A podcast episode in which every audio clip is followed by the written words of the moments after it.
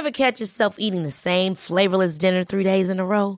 Dreaming of something better? Well, HelloFresh is your guilt-free dream come true, baby. It's me, Kiki Palmer. Let's wake up those taste buds with hot, juicy pecan-crusted chicken or garlic butter shrimp scampi. Mm. Hello Fresh. Stop dreaming of all the delicious possibilities and dig in at HelloFresh.com. Let's get this dinner party started.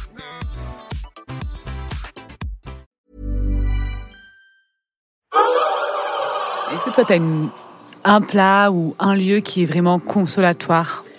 La blanquette de veau.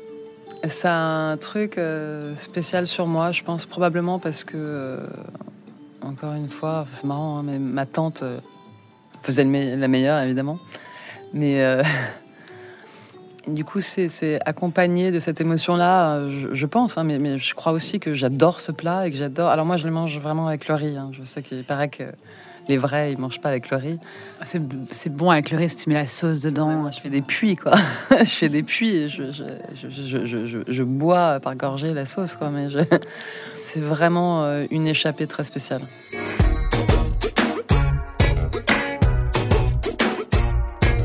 Dans le ventre de Caroline de Dans le Maigret. ventre de. Dans le ventre de Caroline de Maigret. Caroline de Maigret. Dans le ventre de. Dans le ventre de Caroline de Maigret. Il est midi et j'attends mon rencard pour déjeuner. Je suis installée bien tranquillement avec mon petit lacis à la mangue, mon péché mignon, qui est très bon, je dois dire.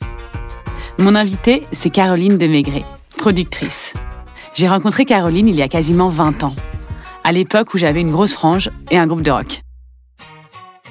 Depuis, nous nous sommes un peu perdus de vue, mais nous nous sommes retrouvés récemment autour de la bouffe et j'ai découvert qu'en plus d'avoir des goûts très sûrs en musique, Caroline adorait bien manger.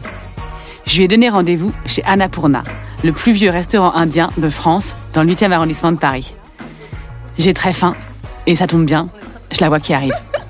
Déjà, j'ai pris un petit euh, lacis à la mangue. J'ai jamais été fan de ça. T'aimes pas les boissons un peu au lait? Non, pas du tout. Poulet tikka, tu m'as dit que t'aimais bien. Ouais, tikka masala, j'adore. Ouais, mais tu sais, moi j'aime bien prendre. euh, Enfin, si t'es d'accord, qu'on se prenne un palak panir, des petits épinards, des petits pois. Bah, comme tu, on peut faire comme tu veux. Moi, franchement, j'ai pas. En fait, je me, là où je me disais que le menu était pas mal, c'est qu'on peut un peu prendre de tout ça, tu vois, parce qu'au final, t'as un plat, deux légumes. Après, ça veut dire qu'on a des desserts, mais euh, sans dessert, il paraît que le kulfi, c'est très bon. Ouais, c'est bon le kulfi. il paraît qu'il est très bon. Ah bon, bah super.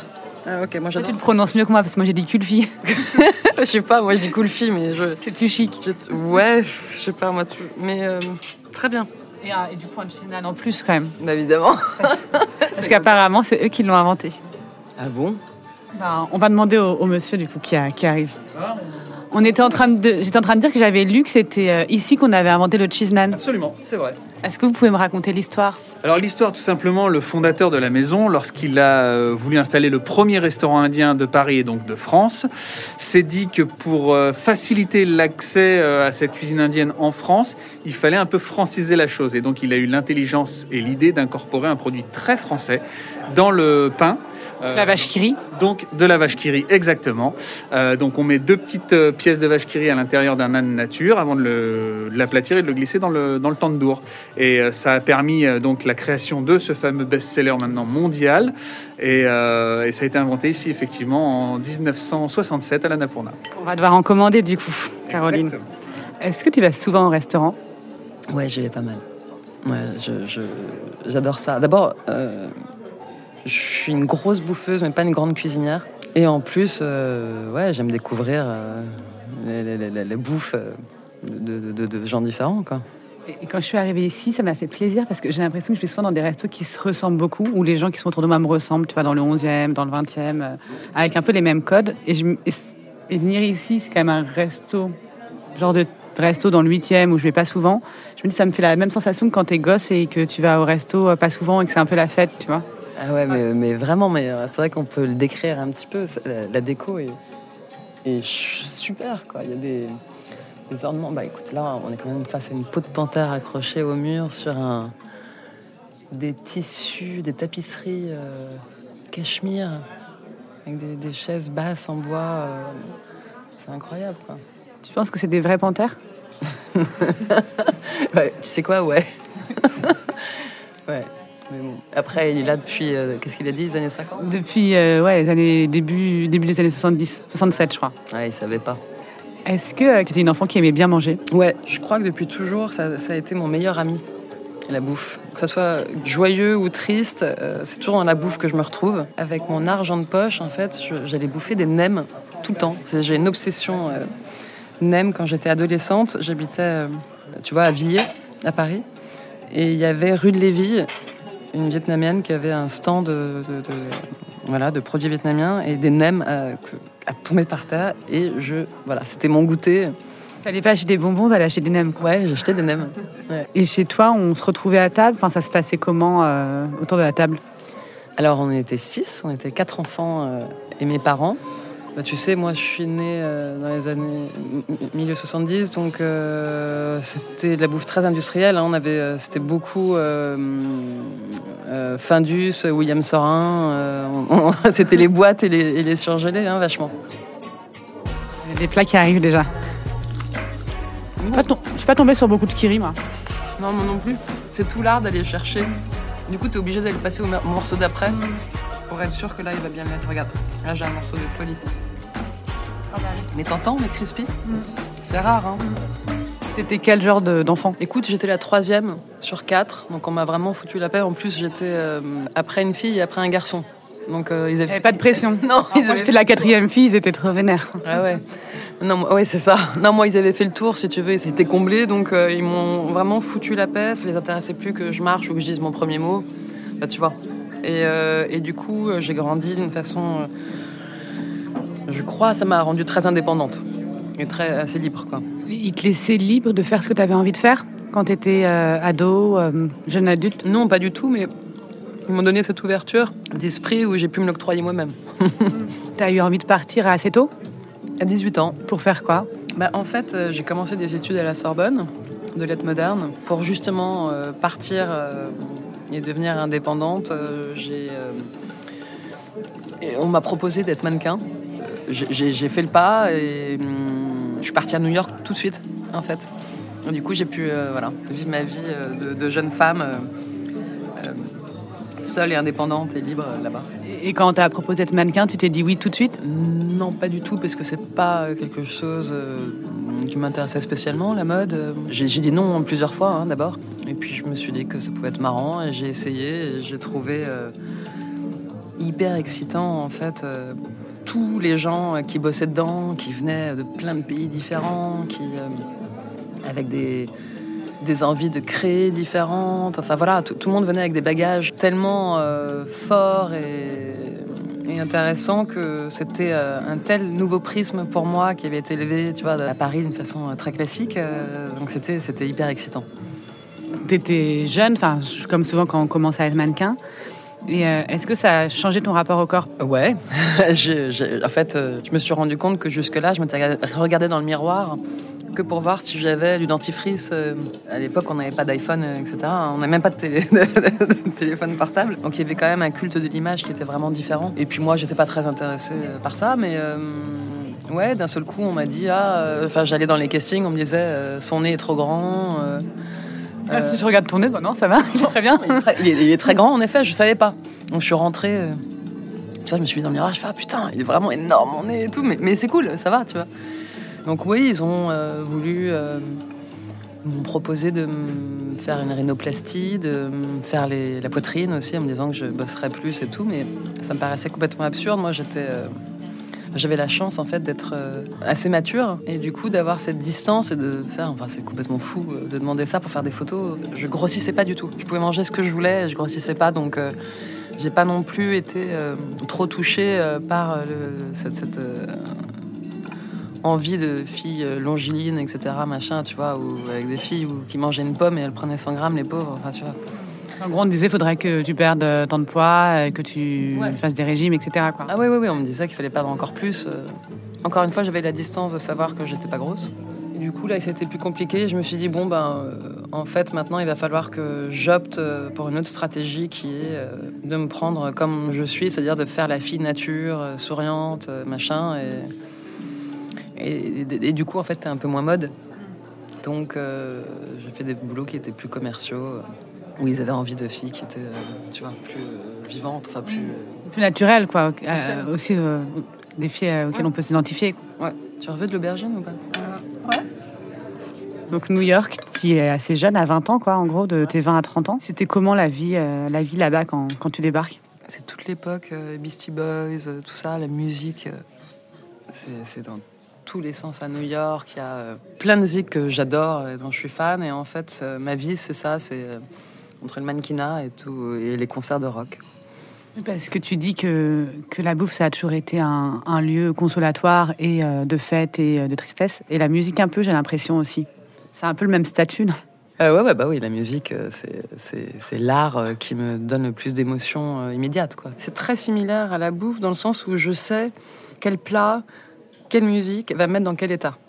Il y a des trucs où je sais que euh, voilà, cette musique-là va appuyer ma mélancolie et genre, je vais avoir encore plus mal et c'est trop bien d'avoir encore plus mal. Euh, D'autres qui vont être plus solaires euh, et, et la bouffe de la même manière. hein. Et au bout d'un moment, euh, tu rentres à Paris? Ouais, bah, au bout d'un moment, en fait, je deviens femme et là, j'ai envie d'un petit peu prendre, si tu veux, d'être maître ou maîtresse de mes choix, de plus dépendre du bon vouloir des autres, parce que c'est quand même très, très frustrant.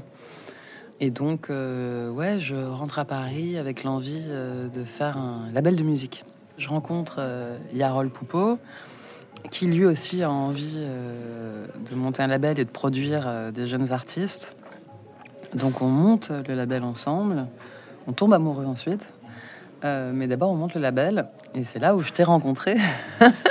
Révélation. Mais ouais, révélation, c'est-à-dire que on monte le label et en même temps on nous dit mais euh, venez voir là il y a un bar avec plein de gamins et tout, le bar 3, le truc, le machin.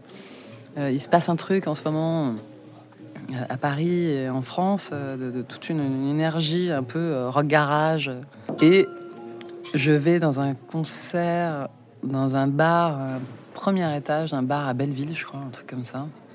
Et là t'es là et tu fais de la batterie avec les plasticines Je pense, alors je sais pas si c'était au premier premier. C'est possible que ce soit celui-là parce que c'était au Renitas. C'était un bar qui était près de la Flèche d'Or. Et on n'était que trois à l'époque et on avait, je pense, cinq chansons. Et euh, du coup, on les a jouées plusieurs fois.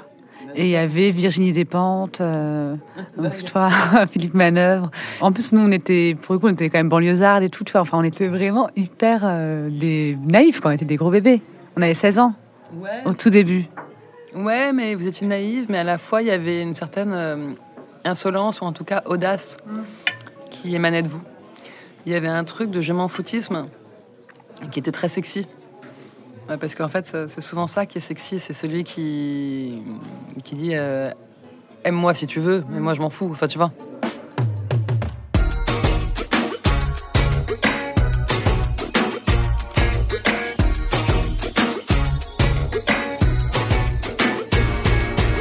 Et c'est la première fois aussi que tu as une vie de famille. Enfin, tu tombes amoureuse, t'emménages avec ton mec, tu as un enfant. Est-ce que ça, ça change quelque chose à ton alimentation? Oui, c'est-à-dire qu'il faut manger sain, en fait. Il faut remplir le frigo aussi, enfin, d'un point de vue très euh, au sens Ouais, propre alors, et euh, euh, figuré, quoi. Ah ouais, ouais, ouais, bah non, mais ça n'a plus rien à voir. Le travail, euh, c'est pas la même chose. En effet, euh, quand j'ai l'enfant, bah là, il faut, faut bosser plus, euh, enfin différemment. C'est-à-dire que. Ouais, bah faut payer le loyer, tout ça, quoi. Donc, euh, ce qu'on n'arrive pas forcément à faire avec Bonus Tracks, euh, tu vois, euh, pour subvenir à tout. Et donc, je, suis assez naturellement euh, revenue dans la mode. On m'a proposé de faire un camion radio, euh, magazine Jalouse, et me mettre à la, sortie des défilés. Et j'avais des gens qui montaient dedans, des designers, des réalisateurs, des comédiens, tout ça. Et j'ai eu la chance que Karl Lagerfeld accepte de monter dans ce camion. Il monte. On, on s'est beaucoup amusé dans cette conversation. Il parlait de sa mère, de la musique, de tout ça. Et euh, cinq jours après, son équipe m'a proposé de faire le défilé Chanel. Tu vois Donc c'était marrant parce que j'avais euh, 39 ans. Et, euh, et contrairement à maintenant, euh, on voyait pas beaucoup de, de femmes de 39 ans euh, défiler, quoi.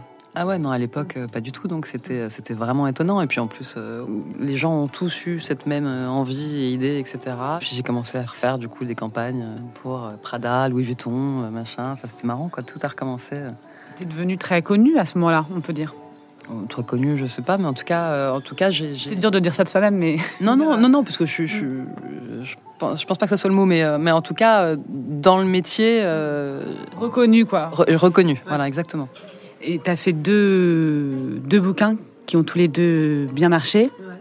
Un sur, sur les Parisiennes et l'autre sur comment bien vieillir, en gros. Est-ce que c'est ça? C'est pas comment bien vieillir, c'est comment faire. Tu vieillis et c'est comme ça.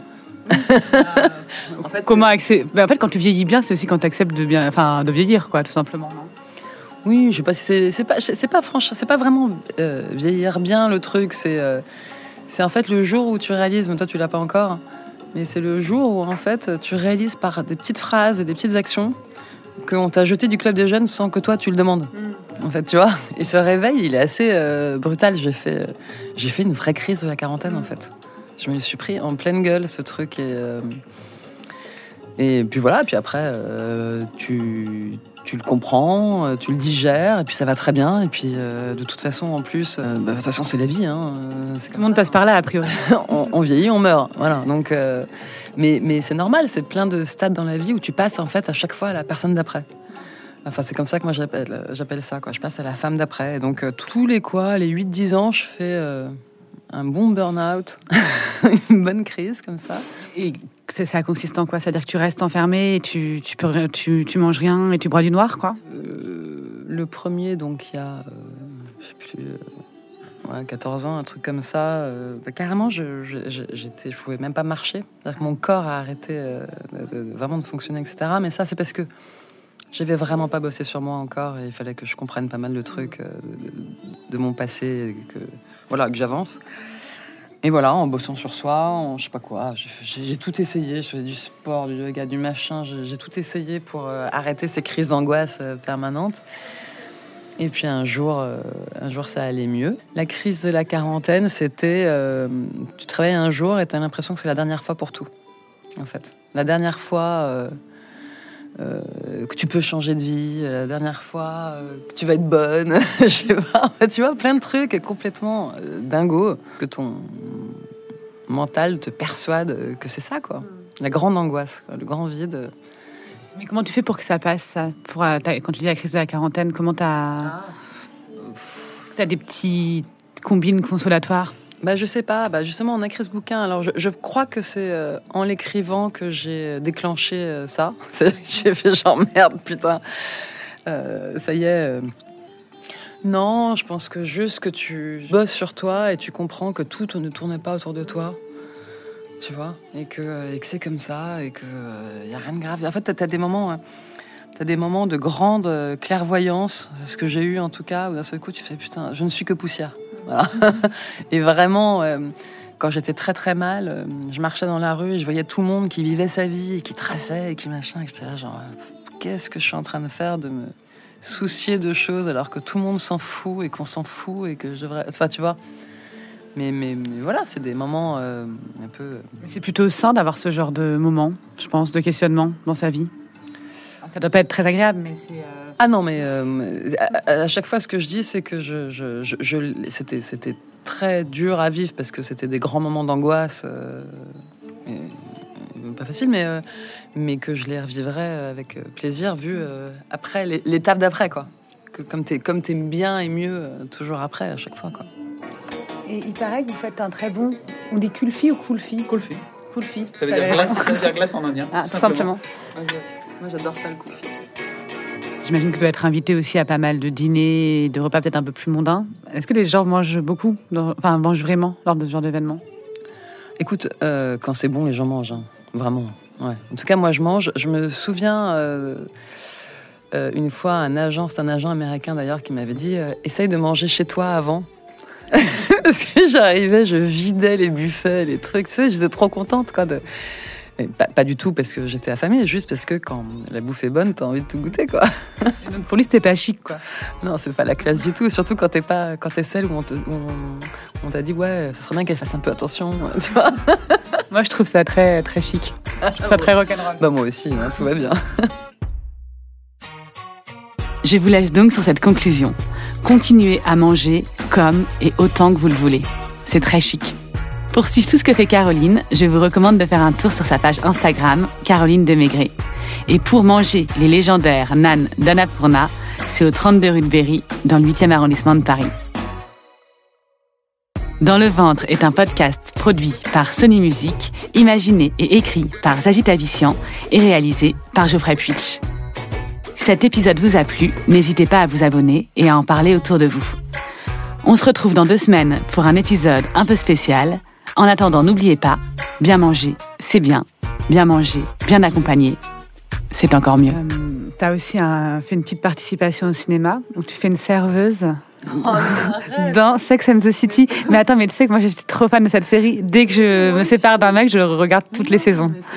Et euh, pourquoi T'es vachement bien dedans? Bah, tu te fiches de moi Attends, elle est en train de vous dire que je suis vachement bien alors que je, je, c'est- ça dure une seconde. J'amène Sarah Jessica Parker à sa table. Mais non, cette histoire, elle est folle. C'est euh, la casting directrice euh, française qui me dit Ouais, il y a Sex and the City qui arrive pour tourner son dernier épisode en France, euh, machin. Le Réal aimerait beaucoup t'avoir dedans. Donc moi, je suis très flattée, je suis Ah, génial et tout. Et puis. la, veille, j'ai toujours pas de scénar, je suis inquiète parce que moi je suis pas du tout actrice, tu vois, donc je me dis mais je peux pas apprendre comme ça sur le pouce, j'ai pas ce talent-là. Donc je commence un peu à secouer les, les puces de tout le monde, tout le monde me dit t'inquiète, t'inquiète, machin. J'arrive le matin euh, sur le tournage et là euh, je vais vers le truc des figurants et on fait ah non non non pas du tout, euh, votre loge est là et c'était la loge de Sarah Jessica Parker, donc euh, on me met dans la même loge qu'elle. Donc là, je commence vraiment à flipper. Et puis, pareil, je commence un petit peu à envoyer des messages à la prod et tout, en disant genre, les gars, euh, tu vois, on va tourner bientôt. ça commence à être vraiment chaud. Tu savais que tu devais jouer une serveuse ou pas du tout Pas du tout. Moi, on m'a dit, t'as un rôle dans Sex and the City, quoi. Et là, j'arrive et le Réal arrive, me prend dans ses bras et me dit, oh, je suis tellement heureux que tu as accepté, euh, d'être dans cet épisode et tout. Euh, oui, ok, super, bon. Il me dit, bon, alors euh, là, tu vas accueillir Sarah Jessica Parker et tu vas la- l'amener à la table de Carole Bouquet, machin. Je fais, ok, génial. Donc, je le fais. Et au moment où je finis mon action, tout le monde applaudit et fait That's a wrap Ce qui veut dire fin, fin pour Caroline, quoi. Enfin, That's a wrap, ça veut dire fin de la, la scène, mais, de la séquence, mais surtout euh, bravo pour Caroline. Et ils disent ensuite. euh, donc, et là, j'apprends que j'ai donc fini ma journée. et c'est l'humiliation totale, quoi, tu vois. Euh, parce, que, parce que je pensais que j'avais un rôle en Sex and the City, quoi. T'as quand même un petit rôle, mais tu pensais que t'avais un plus gros rôle. un rôle. Si tu regardes bien le truc, je suis au générique. C'est-à-dire qu'il y, a- il y a des noms qui passent devant ma gueule. oui, j'emmène. Sarah Parker, c'est vraiment, mais c'est même pas, je suis même pas sûre que ça soit du haut figurant. Tu sais, t'as des, t'as des, des, tables différentes dans les figurants. Moi, j'aime beaucoup cette anecdote, en tout cas.